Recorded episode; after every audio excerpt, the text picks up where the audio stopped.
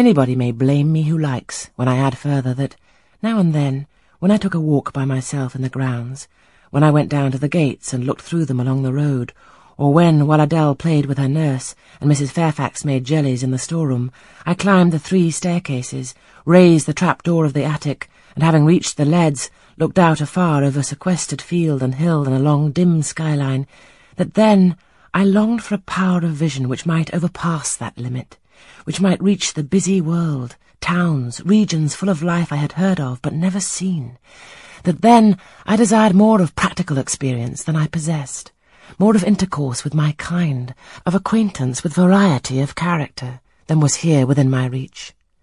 I valued what was good in Mrs. Fairfax and what was good in Adele, but I believed in the existence of other and more vivid kinds of goodness, and what I believed in, I wished to behold. Who blames me? Many, no doubt, and I shall be called discontented. I could not help it. The restlessness was in my nature. It agitated me to pain sometimes. Then my sole relief was to walk along the corridor of the third story, backwards and forwards, safe in the silence and solitude of the spot, and allow my mind's eye to dwell on whatever bright visions rose before it. And certainly they were many and glowing.